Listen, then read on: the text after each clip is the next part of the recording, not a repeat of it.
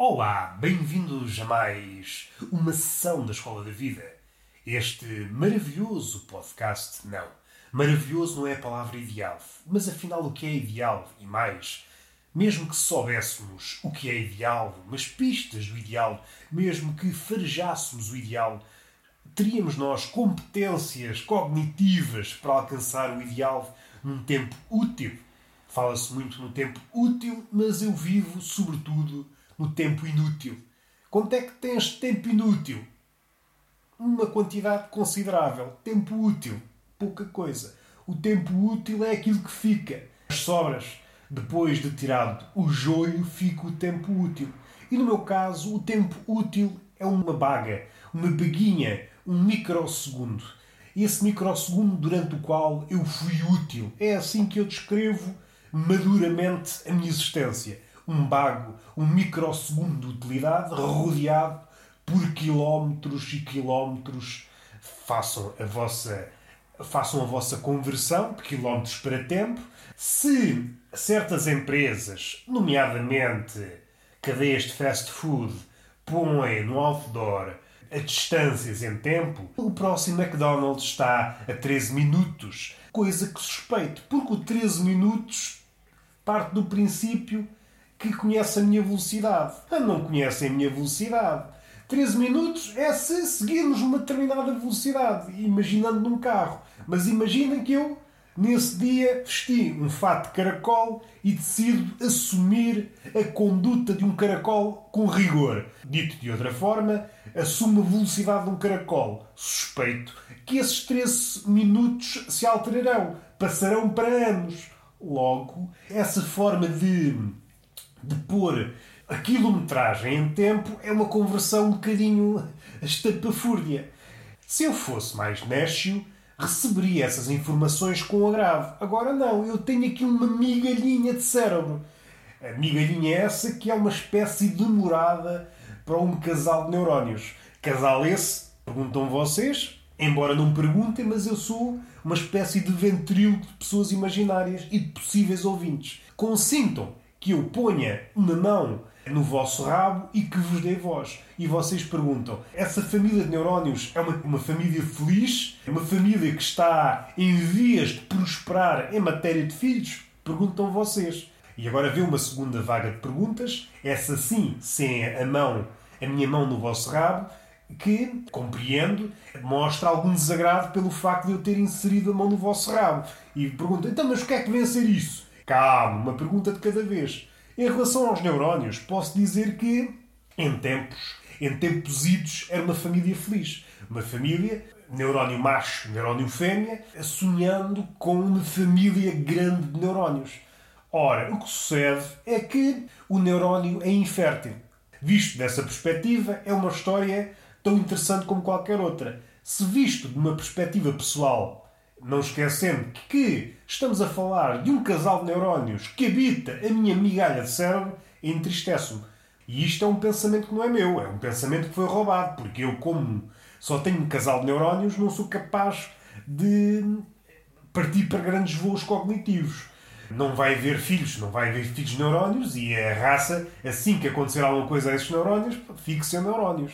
Se se vai notar alguma coisa, é pá, duvido nós estamos aqui no limiar eh, de, do murmúrio, estamos aqui no limiar do, da selvageria, do animal. Por isso, não vão notar grandes diferenças caso aconteça alguma desgraça essa família de neurónios. Uma família de neurónios que está a lutar, uma família de neurónios eh, estéril, tenta adotar neurónios, mas os processos para adotar neurónios são muito morosos. Acontecem, mas demoram mais que uma vida humana. É execuível, imaginem já o corpo está em decomposição, por acaso o meu, que é uma coisa que não me agrada, trabalhar este corpo, que é um corpo de um deus grego, não digo no seu auge, mas é um corpo de um deus grego reformado. Já não está no seu pico, mas continua a ser um corpo de um deus grego. Então eu trabalho da forma que sei trabalhar o meu corpo, que é como quem diz, enche o cu e a barriga com iguarias como deve ser, e vai saber estou a trabalhar para futuros vermes tudo o que está aqui, que é uma qualidade absurda, eu valho o meu peso, ia dizer em ouro, mas não, acho um absurdo, eu valho o meu peso, sei lá, em lata, por exemplo. Não estou a lembrar de nada com pouco valor. Assim me vem à memória com pouco valor sou eu. Vale o meu peso e isso vale o que vale. Vale o que vale porque cada um de nós vale o que vale. Essa frase muitas vezes é aplicada a coisas e a pessoas. Ah, isso vale o que vale. É subjetiva, sim, mas quando é aplicada a mim, é uma subjetividade malandra. Porque se descascarmos o verniz da subjetividade, percebemos: olha, afinal o rapaz não vale nada. E é triste. É triste porque eu convivo com isto diariamente. Podemos e devemos usar aquela abordagem que nos é que nos é aconselhada. Devemos retirar humor de todas as situações. Calma lá. Há situações de onde não retiramos humor. Uma pessoa põe, por exemplo, um lombo num forno e espera que o lombo saia efetivamente assado. Não confecciona um lombo com batatinhas, quando vai tirar o lombo do forno, fica surpreso. Ah, então isto é um lombo assado com batatas. Eu estava à espera de retirar o humor desta situação. Joga logo o lombo para o lixo. Uma pessoa ou se alimenta do humor ou não se alimenta. Isto é uma abordagem tão lúcida como qualquer outra. É só para dar um exemplo de como é que as vossas opiniões, as vossas, os vossos mantras cotidianos é uma espécie de mantra. Não é aquele mantra com aquela com aquele prestígio oriental, aquele prestígio espiritual, mas é um mantra que nós carregamos e de quando em quando libertamos. Aquelas frases, eu agora não me estou a lembrar de mais nenhuma. Ok, lembro de mais algumas. Já foi referida e já fiz um episódio à volta. É aquelas frases que nós dizemos naquelas situações em que, se fôssemos sinceros connosco próprios, não dizíamos nada, porque nós não temos nada a dizer.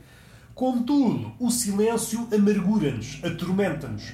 E há qualquer parte de nós, uma parte velhaca, que pensa: não, tu tens que dizer qualquer coisa porque o silêncio vai deixar a imagem, o silêncio vai passar a imagem que és um paspalho, um papalvo. Então, nós dizemos uma frase que, à primeira vista, nos vai salvar, nos vai dar prestígio, ou pelo menos não nos macular a reputação já alcançada.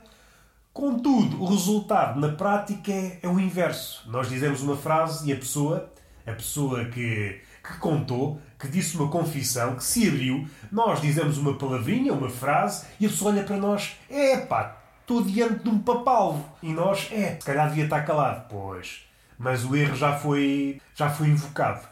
Houve num episódio, muito lá atrás, ainda os animais falavam. Estou a referir-me a este podcast, não faço citações a podcasts alheios. Podia fazer, mas não é o caso. Em que falei de uma expressão é o que é e depois de algumas variações. Não vou abordar porque isso já foi abordado, mas posso dar aqui mais uma de mão. Esta expressão que tem tanto de parva como de sumarenta, parva porque é parva, não vale a pena andarmos aqui com justificações, e sumarenta porque diz tudo aquilo que é. É o que é e mais nada. Uma pessoa fica. Uma pessoa, ao encontrar esta resposta, a pairar no ar ou a sair da boca de uma pessoa temos alguma consideração, ficamos resolvidos. A vida começa a ganhar sentido. Vamos adotar uma postura séria daqui para a frente. É uma frase que pode ter ali um pendor, é uma frase que podemos eh, sentir-nos tentados a dizer que é estúpida. Sentimos-nos tentados a dizer: epá, esta frase é estúpida. É uma inclinação que eu tenho para quase todas as frases que eu ouço ou vejo. Mas, muitas vezes, o que acontece, eu calmo era repetitivo. Dizer, ah, pá, esta frase é estúpida, esta palavra é estúpida, esta frase é estúpida, esta frase é estúpida. Às tantas parecia um papagaio rancoroso. Não quero passar por isso. Mas é o que se passa na minha cabeça. Tenho um neurónio, um neurónio macho, está sempre a dizer, é pá, isto é uma coisa estúpida, uma coisa estúpida. Mas vamos passar este momento desagradável para todos, e para mim sobretudo, para referir uma coisa é o que é, é uma frase que ouvimos muitas vezes num bar, numa taberna, eh, naqueles momentos que, das conversas em que aquilo atingiu o, o fosso, em que não somos capazes de dizer seja o que for acertadamente, e então sai-se quase que instintivamente. É o que é. Nós queremos dizer uma coisa para fechar e pronto, é, é como se fosse. É o que é, é como se fosse uma espécie de pós-fácil à conversa. A conversa ficou fechada, nós damos o nosso lamiré, esta conversa é o que é e vamos à nossa vida. De repente, a conversa está fechada. É uma frase que nós ouvimos por aí, por todo o lado, está conotada como uma frase estúpida. Ok, há aqui uma ligação que não ocorreu noutra vez. Porque na Bíblia, quando há aquele episódio da sarça ardente, Deus fala pela sarça e, se a memória não me falha, diz a seguinte frase: Eu sou o que sou. Ora, esta frase, eu sou o que sou, é parente da frase é o que é. Isto parece uma conversa de malucos. Vamos ver onde é que isto vai dar. Talvez seja um bocadinho precipitado classificar a frase é o que é como frase estúpida. Ok, pode ser estúpida, mas além de ser estúpida, é filha ou irmã de uma frase bíblica. E agora vamos ater-nos à frase bíblica. A frase é o que é, já foi destrinçada no outro episódio, agora vou-me focar no sou o que sou. Ora, Deus ah, é redundante. Deus é redundante. Eu sou o que sou. Podia, já que fez esse número de magia, esse ventriloquismo divino, aproveitava para dizer alguma coisa como deve ser. Vamos dar agora um passo atrás. Imaginem quando estão a ver um ventríloco, seja num circo ou num programa da manhã, ou o João Seabra. Nós não é que esperemos grande erudição do ventríloco, não. Mas esperamos que nos entretenha. Esperamos um dito espirituoso. Esperamos uma laracha. Não esperamos que o macaquinho, por exemplo, do João Seabra diga eu sou o que sou. Não, isso afastaria o público. Agora Deus, como é um gajo, Deus que me perdoa, mas está a mostrar que tem muita basófia. Só alguém cheio de si, com uma cabeça egocêntrica, onde tudo gira à volta do ego, é que é capaz de dizer uma frase desse tipo sem se sentir triste ou sem corrigir logo de seguida. Uma pessoa minimamente instruída nas artes da vida, nas artes da morte e nas artes do engate, porque são várias artes, uma pessoa anda na escola é para aprender as várias disciplinas. Se fosse um Deus que refletisse nas palavras, acabaria de dizer: Eu sou o que sou, ah, desculpem, desculpem, foi um engano, eu sou um merda, desculpem, ia ter tempo na língua, desculpem, vou refletir um pouco. E a sarça refletiu um pouco antes de dizer seja o que for. Então há magia, há magia por uma sarça ardente a falar, um número muito bonito, sim senhor, continua válido nos dias de hoje. Se uma pessoa pessoa ouvisse um arbusto a falar, pensaria duas vezes e dizia: será que está ali um, um anão dentro do arbusto a falar? Será que está? Será que não está? Ouviríamos qualquer coisa bonita. Há ali um gasto, há ali uma, uma fome de criar espetáculo e depois não se foca nos detalhes. Vamos dar aqui um discurso como deve ser. Um discurso tipo do Mark Twain, por exemplo, que era muito famoso a fazer os seus discursos fazia ali uma espécie de monólogo em jeito de stand-up. Isso sim, e isso traria novos leitores à Bíblia. Chegava àquela parte, a sarça ardente, no deserto, a sarça ardente até podia começar. Eu sou o que sou. Isto é um espetáculo de stand-up. Começa a dizer as piadas. Sim, senhor. Aí, aí convertia uma sarça ardente a ter um monólogo, por exemplo, de 15 minutos, era arbusto para converter as pessoas. Agora só dizer eu sou o que sou, epá, isso não converte nada. E se alguém for convertido por essa frase redundante, essa frase circular, então, epá, de mim não leva nada. Alguém que me diga aquela passagem da Bíblia, da sarça ardente, eu sou o que sou, epá, tu como. E eu, a partir daí, eu que não acreditava em nada, comecei a acreditar. Essas pessoas não levam nada de mim, a não ser uma Real de Tabefes.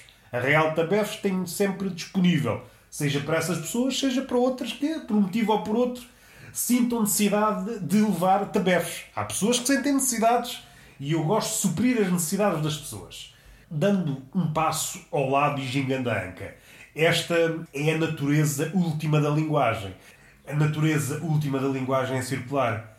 Há sempre uma distância quase intransponível entre a palavra e aquilo que a palavra nomeia. A palavra tenta sempre alcançar aquilo que está a nomear, mas não, sempre um fosso. E Deus, apesar de ser omnipotente, é conhecedor disso. Eu sou o que sou porque não há outra forma de dizer aquilo que eu sou.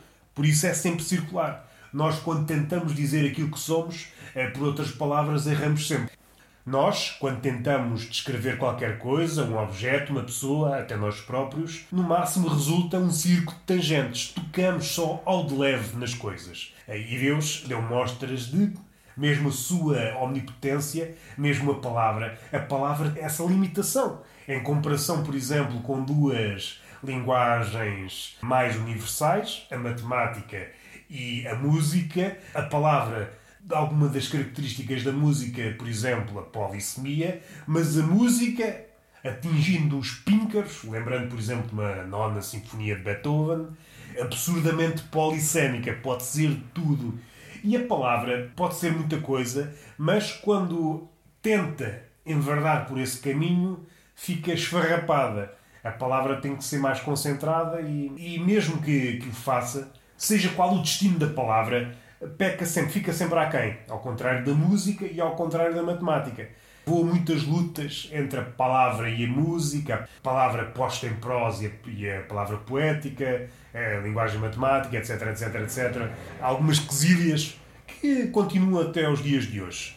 Vamos fechar porquê? Porque eu sou o que sou. Estamos falados. Hoje vai haver um beijo, assim à sorrelfa. Um beijo. Vamos ser aventureiros. Um beijo. Um beijo nesse pescoço. E a dar já uma palmada. Vamos. Vamos arriscar também. Uma palmada nesse rabo, porque é um rabo que está necessitado.